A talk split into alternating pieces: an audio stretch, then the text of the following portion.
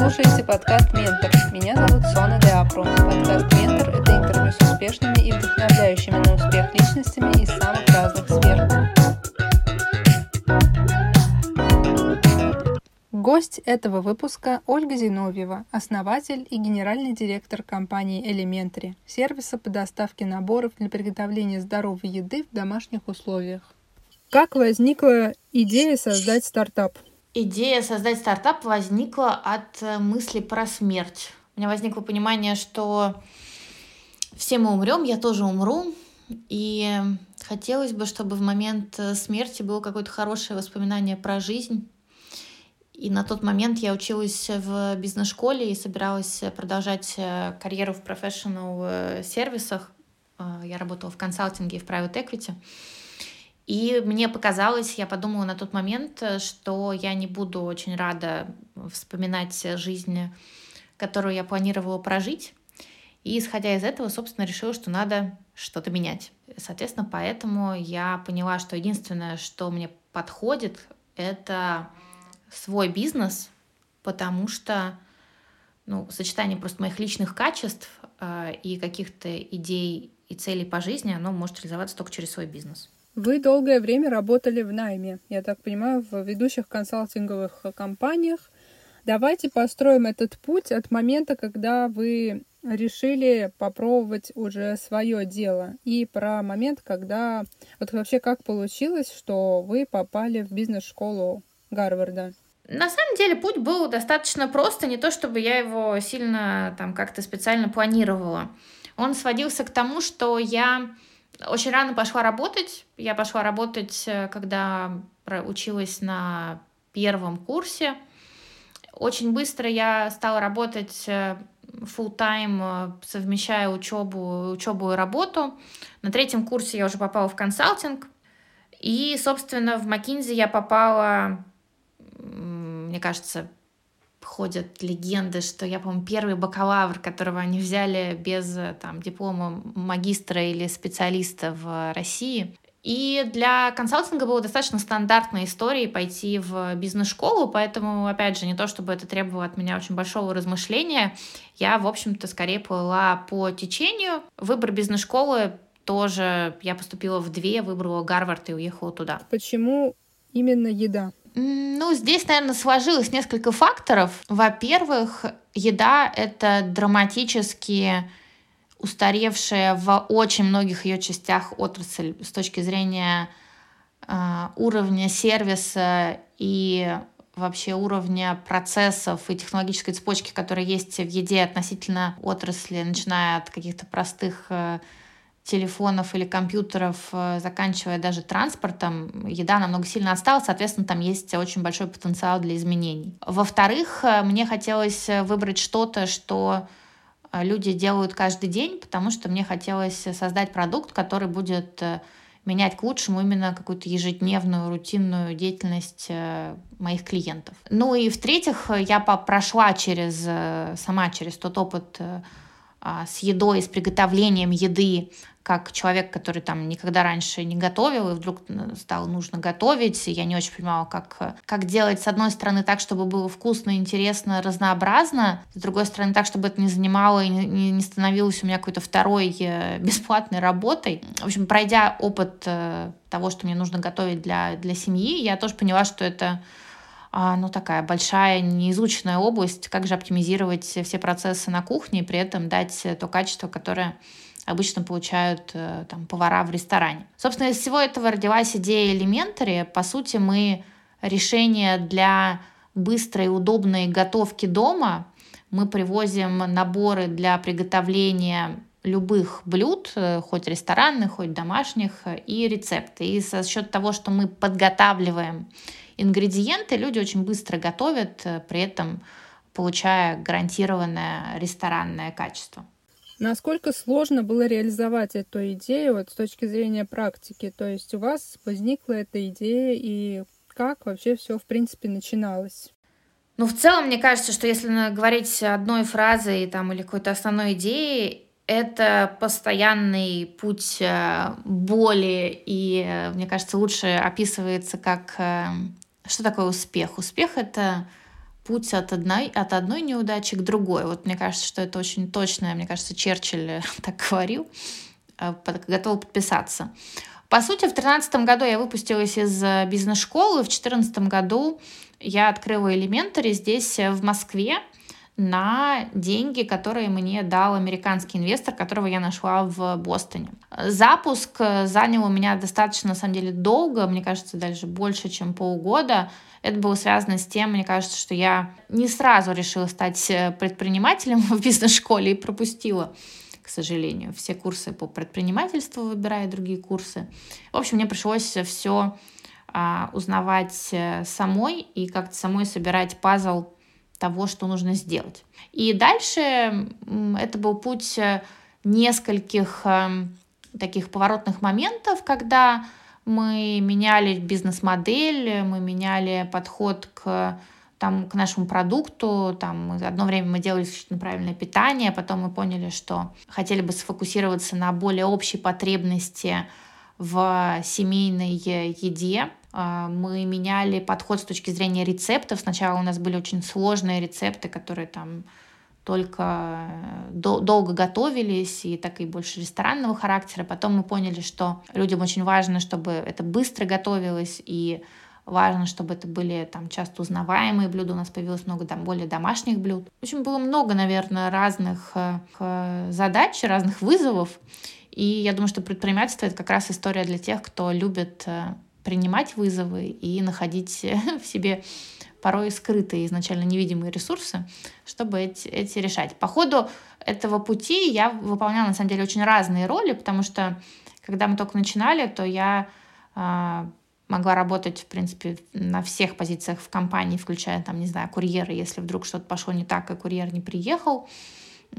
Потом я очень была вовлечена именно в операционное управление, в такое day-to-day а, операционное становление компании, чтобы там выполнялись цели, задачи, бюджет там, и так далее. Потом в какой-то момент э, я перешла больше на э, фандрейзинг и все, что связано с инвесторами и стратегическими партнерами. Ну и вот, наверное, это сейчас где-то тот момент, да, когда я больше занимаюсь э, стратегией и инвестициями. Вы сказали, что в Бостоне удалось привлечь инвесторов. Какие практические рекомендации и советы вы можете дать начинающим стартаперам, которые а, тоже хотели бы найти инвесторов как за рубежом, так и здесь, в России? Если говорить про рекомендации, как найти первых инвесторов, то здесь э, это все очень, конечно, сильно зависит от того, какой продукт и какой э, проект.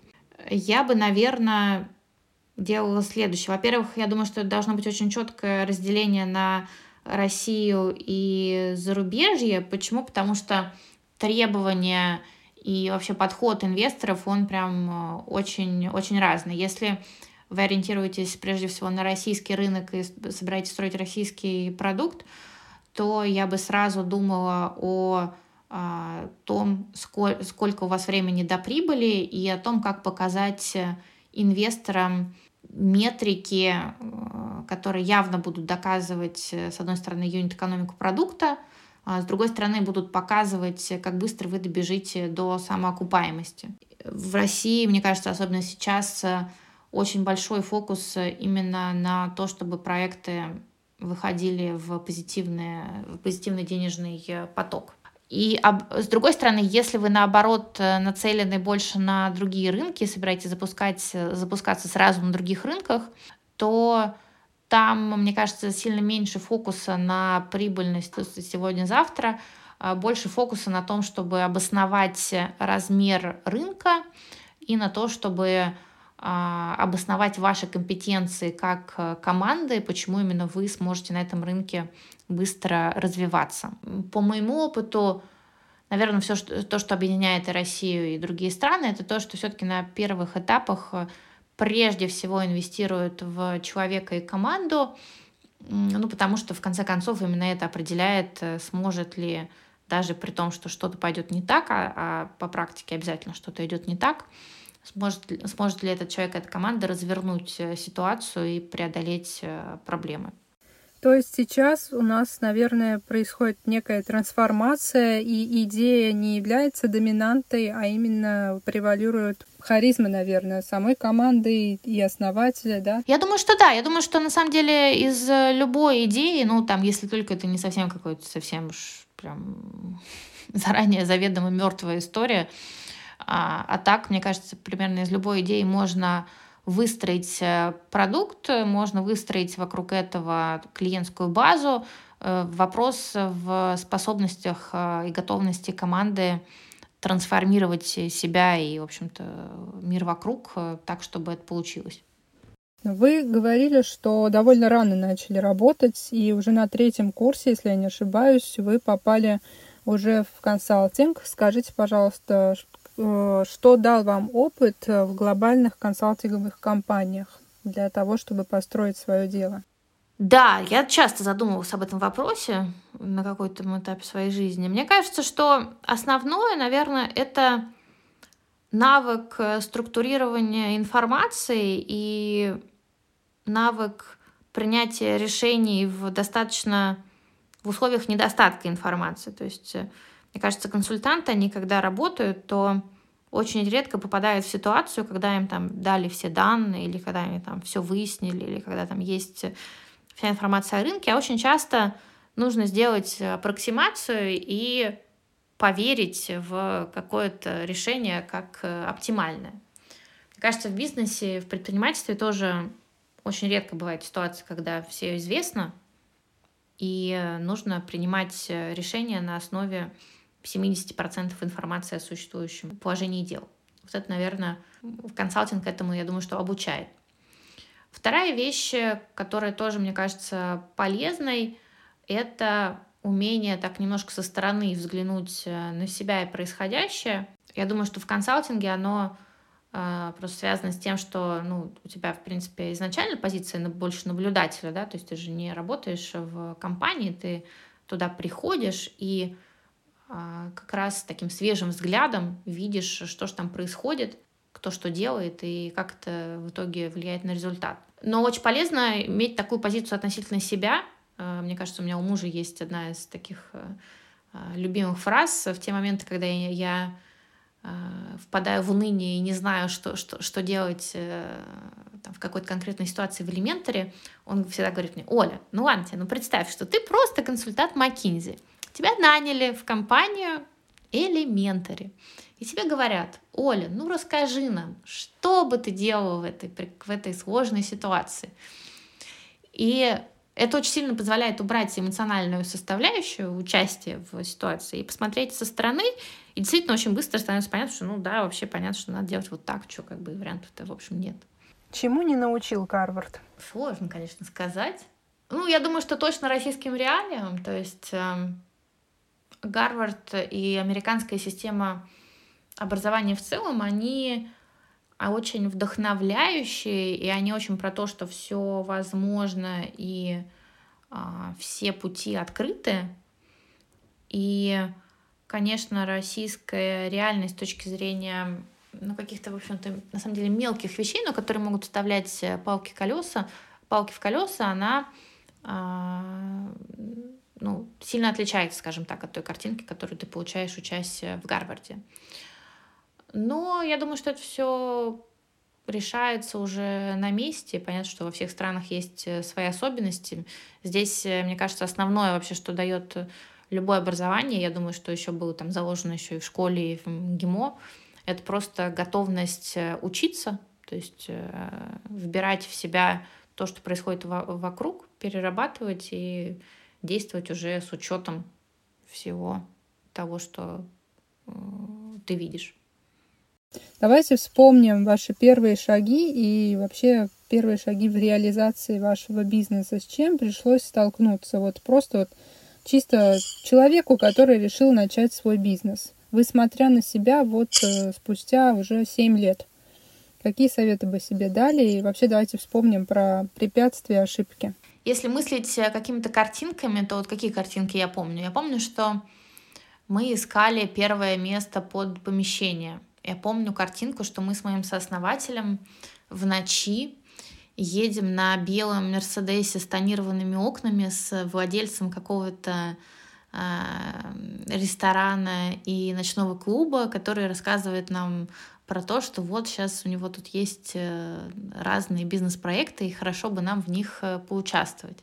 Но там урок, мне кажется, простой, он про то, что не надо распыляться, надо очень четко знать, э, что ты делаешь, и не отвлекаться на раздражители, скажем так. Еще я помню картинку, что вот я на там, высоких каблуках иду в какую-нибудь э, субботу развозить заказы, потому что курьер то ли не явился, то ли его там не нашли, то ли еще что-то. Но здесь тоже урок простой, он про то, что а, надо, надо чуть больше ценить э, себя и свои ресурсы, и там просто есть какая-то ставка моего времени, старт Elementary, он был связан с тем, что а, там многие вещи я и там ближайшие люди делали сами, хотя надо было раньше их э, институционализировать и брать под них людей, которые бы выполняли это уже как э, именно свои профессиональные а, обязанности.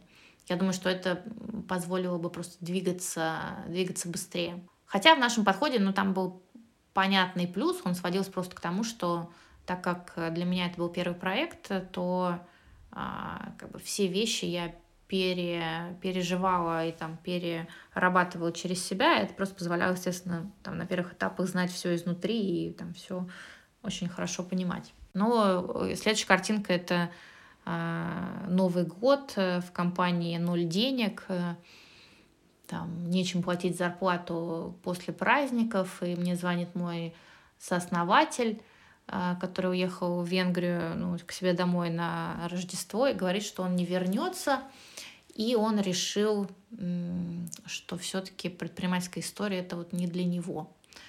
Ну, тут тоже понятно, в чем урок. Он, наверное, в том, что известная всем тема про то, что друзья хороший друг еще не значит хороший, хороший партнер и хороший предприниматель. И в том, что предпринимательство действительно а, дело не для всех, а для тех, кто, у кого очень хорошая толерантность к жизни в условиях э, высокой неопределенности и к постоянно возникающим ситуациям, которые могут э, потенциально закрыть, закрыть бизнес. Вот какие советы себе на начале пути вы бы дали сейчас, оборачиваясь, и вообще начинающим стартаперам?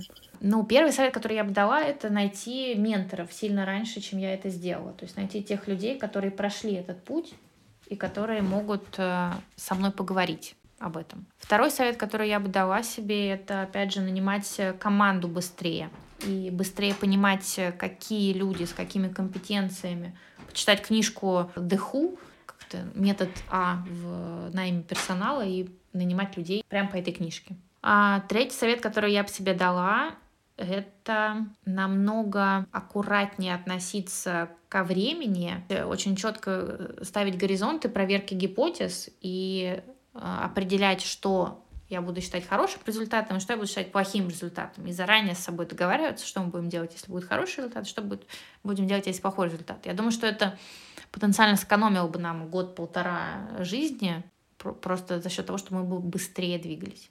Вы упомянули ментора. Скажите, пожалуйста, какие вопросы бы вы ему задали в рамках вашего общения, беседы, насколько раньше? То есть до того, как вы решили сделать бизнес, в плане, что идея есть на моменте идеи или на моменте, когда вы уже начали это делать, вы бы хотели встретить ментора? есть ли у вас сейчас ментор? Я думаю, что на любом этапе хорошо иметь э, людей с красивой функции ментор, просто могут быть разные люди, но такие люди, по сути, помогают э, быстрее проходить э, тот этап, на котором вы сейчас э, находитесь. Сейчас, да, у меня есть, есть менторы, есть люди, которые меня поддерживают. Какие вопросы? Вопросы, они, опять же, определяются стадией развития проекта. И здесь, мне кажется, самое важное — это приходить не с вопросом, который только что у тебя сформировался, и ты как бы, используешь человека как, э, как это называется, ментальный тренажер, вот это очень плохая история. А ты приходишь э, с тем, что ты что-то попробовал, что-то у тебя получилось, что-то не получилось, и на основании уже опыта ты часто даже просто э, рассказываешь какую-то ситуацию, не знаю, там, не знаю, там были первые продажи, и вот там первые продажи вылились то-то, то-то, не знаю, у нас там проблема, или у нас там проблема с новыми клиентами, вот мы там попробовали то-то, все-то, это не работает, там вот здесь так, вот здесь так. Расскажи, как у тебя. То есть э, часто, по моему опыту, э, самое, самое ценное — это рассказы о том, как люди сами преодолевали какие-то похожие вызовы и сами переживали какие-то похожие проблемы. Могут быть какие-то проблемы в команде, например потому что э, там никто не может э, принять решение для вашего бизнеса лучше, чем это сделаете вы, но вы можете принять решение, обогатившись э, тем опытом, который был у как раз таких людей, которые для вас выступают менторами. А сколько составили первоначальные инвестиции? 200 тысяч долларов. И как быстро вы смогли выйти на окупаемость? Первый раз мы вышли на окупаемость спустя Получается, в 2014 году мы запустились, в 2015 году мы вышли на окупаемость. Но это было не от хорошей жизни, это было от того, что мы, я поняла, что в России я пока не умею привлекать деньги, мы не привлекли деньги в России, а, и мы, в общем там поменяли какие-то вещи в бизнес-модели в юнит-экономике так, чтобы она сошлась на том объеме, который у нас тогда был. Это было полезно, потому что мы действительно обеспечивали компанию сами, когда мы это сделали, чудесным образом у нас э, появились э, инвесторы, которые предлагали вложить деньги дальше для того, чтобы дальше ускорить развитие. Это были российские инвесторы? Да, да, это уже были российские инвесторы. А как вы думаете, почему в ваш проект поверили? Я думаю, что на разных стадиях э, было по-разному. Я думаю, что ребята в Америке давали деньги чисто на человека, то есть это была ставка на, на меня. А здесь первые инвесторы, первые российские ангелы, я думаю, ставили на совокупность э, показателей, которые у нас э, были, и рынка, и команды. Ну и я думаю, что чем проект старше, тем большую роль начинают играть э, показатели. Вот вы не раз в своих интервью говорили, что хотите совершить революцию на рынке еды. Что это за революция, в чем заключается? И спустя уже 6-7 лет, как вы запустились, видите ли вы какую-то трансформацию благодаря вашей э, бизнес-модели? Мне очень хочется реформировать э, процесс готовки. То есть мне кажется, что вот эта зона, которая была очень сильно в нее не смотрели очень долго стартапы. Я думаю, что в большой степени, потому что готовят в основном женщины, а венчурные инвесторы и стартаперы по большей части мужчины, и готовка в целом как задача и как какой-то предмет исследования не стояли на повестке. А, но вместе с тем это достаточно большой пласт жизни очень большого количества людей, приготовления еды, которые точно можно сделать удобнее, интереснее, быстрее, чтобы в итоге получалось лучше. В общем, все это можно улучшить. Поэтому, мне кажется, революция, она именно в том, чтобы взять вот этот процесс э, приготовления и вывести его с какого-то уровня, ну, скажем так, который очень долго на самом деле не меняется, на принципиально другой уровень удобства. Сделали мы прогресс э, на этом пути? Я думаю, что безусловно да. Я думаю, что мы предложили продукт, который действительно делает приготовление еды удобнее и при этом дарит э, классный результат в качестве вкусной еды. Я думаю, что мы точно пока в начале пути, потому что просто количество э, людей, которые про нас знают и которые нами пользуются, оно пока далеко от наших э, амбиций или от нашего потенциала. И мне кажется, что как раз здесь вопрос в том, как сделать так, чтобы большее количество людей просто знали, э, для начала просто вообще знали, что можно, что можно готовить э, по-другому, что можно готовить э, быстро, быстро, легко и интересно. Вот можете коротко сказать, в чем заключается удобство элементария? Мы берем на себя следующие функции. Функцию похода в магазин в том плане, что мы привезем все продукты, которые нужны для приготовления какого-то блюда. Вторая функция — это функция планирования, что приготовить, что для этого нужно, какой рецепт выбрать, как сделать так, чтобы это было вкусно. Вот это все мы тоже возьмем на себя. Функцию, как сделать так, чтобы в холодильнике что-то не испортилось, мы тоже возьмем на себя, потому что мы привозим все именно в том количестве, которое необходимо. Дальше есть вопрос в процессе приготовления, ну, например, как сделать так, чтобы собрать лазанью за 5 минут. Мы это делаем за счет того, что мы подготавливаем достаточно большое количество вещей на собственном производстве. Мы сами делаем соусы, привозим их готовыми, мы нарезаем лук, э, делаем фарш сами, привозим, соответственно, э, свежий фарш и нарезанный лук так, чтобы человек э, за 15 минут э, смог э, собрать, ну, там, лазанью можно за 5 минут собрать и еще поставить ее в духовку приготовиться на 20 минут. Соответственно, удобство, оно в процессе до готовки и в процессе готовки, потому что не нужно чистить, резать, портить маникюр. А, не получается гор посуды, кухня чистая. И процесс этот занимает для блюд любой сложности считанные минуты. А как быстро вам удалось привлечь первых клиентов? Ну, совсем быстро, потому что как раз э, у нас запуск, он, собственно, был связан с тем, что мы отправили имейл рассылку по там друзьям друзей с целью получить первых клиентов. Ну, в тот же день мы их получили. Это были люди из круга моих друзей, то есть я их лично в основном э, не знала, но, тем не менее, условно, получив э, имейл от меня эти люди, ну там с указанием того, что откуда, откуда, я, их, откуда я им пишу, эти люди подумали, что, наверное, я их не обману, не знаю, там, не украду их деньги и не отравлю. Можете ли вы вспомнить, сколько у вас было клиентов и какая была выручка за первый год? Ну, это точно были, условно, миллионы, наверное, рублей. И э, клиентов, наверное, это были, ну, наверное, все-таки тысячи но не больше.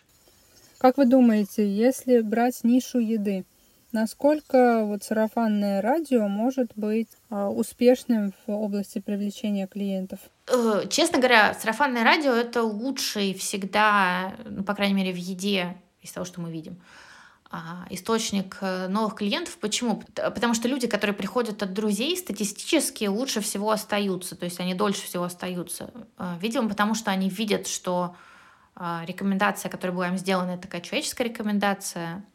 Лучше всего, если это просто человек поел у кого-то на ужин там, или на работе, попробовал и потом заказывает.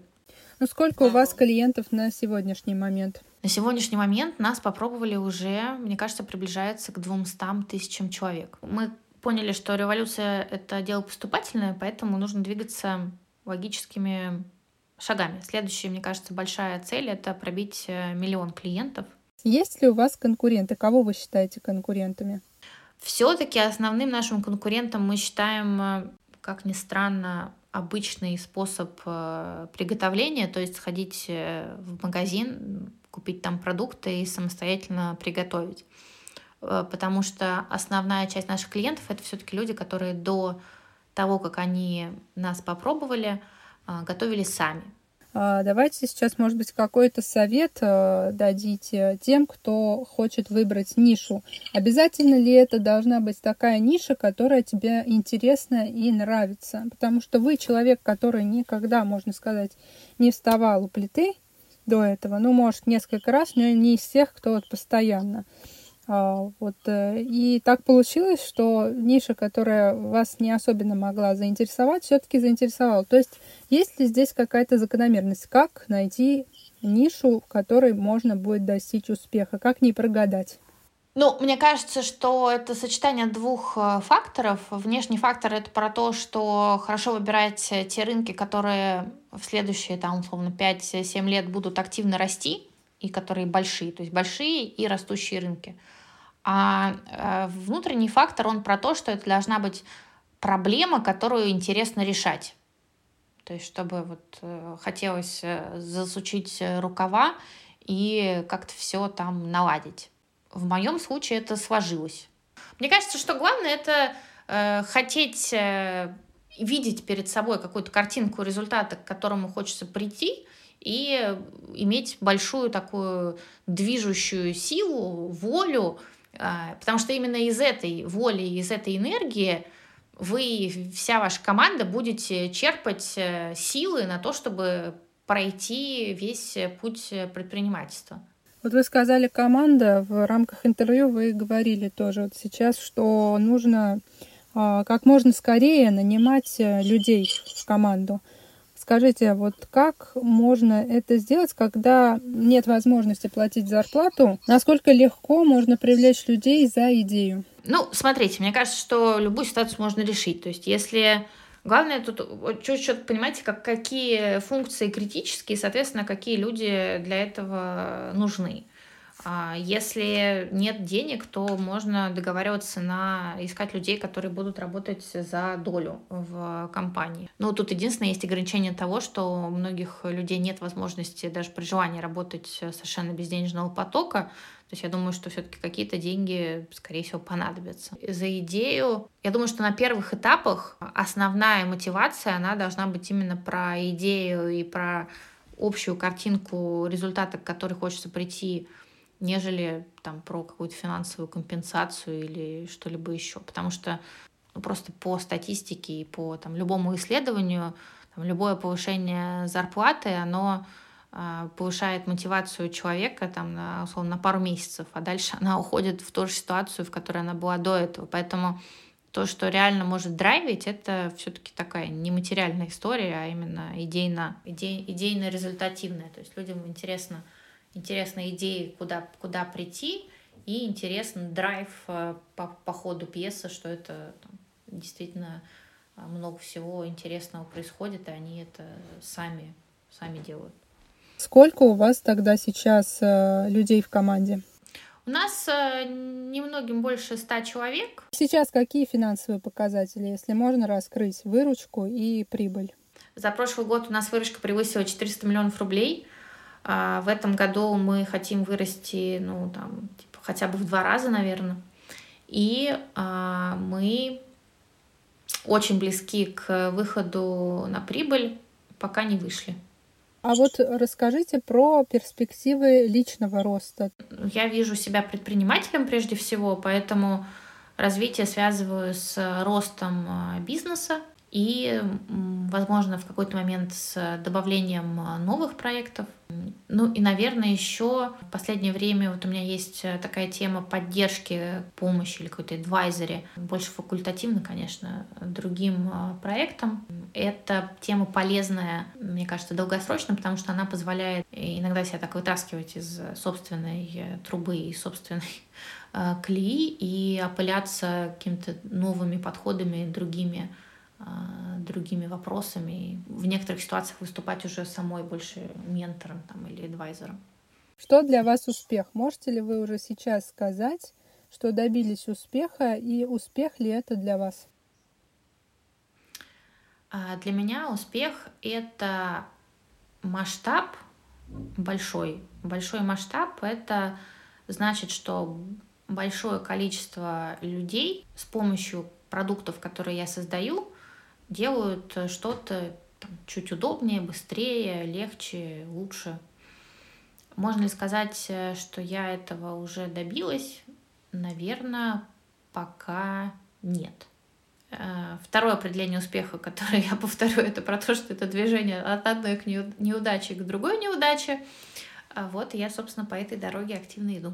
Что вас мотивирует и вдохновляет? Ну, из профессионального меня вдохновляют, э, с одной стороны, клиенты, которые пишут э, позитивные какие-то классные вещи про то, как, как, э, как мы им помогли.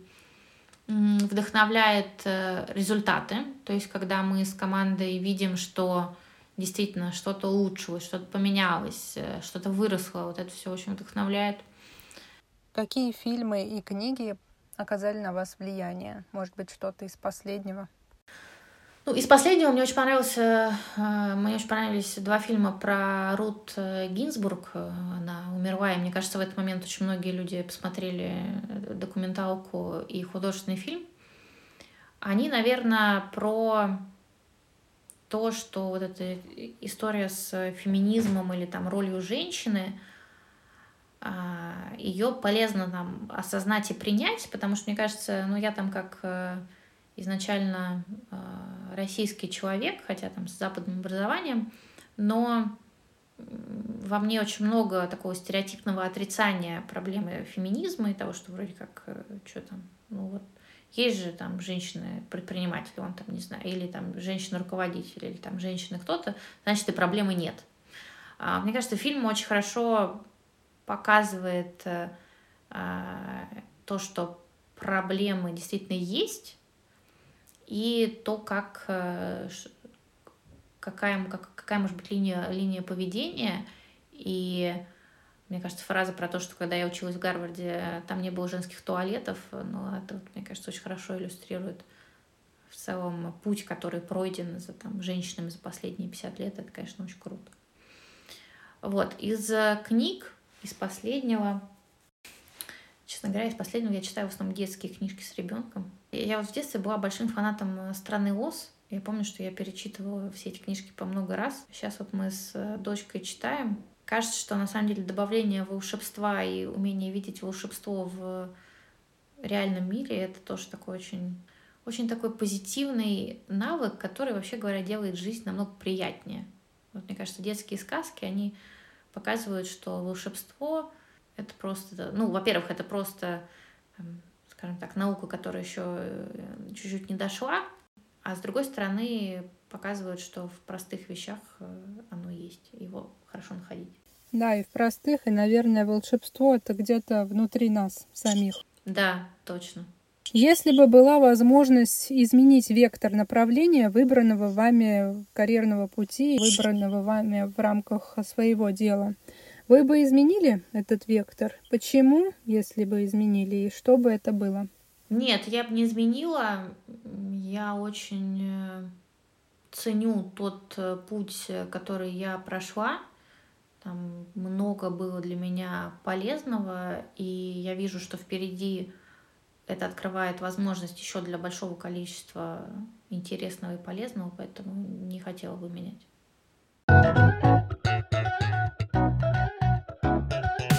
Вы слушали подкаст «Ментор». Подписывайтесь на подкаст и следите за анонсами новых выпусков в социальных сетях и на официальном сайте mentormedia.ru.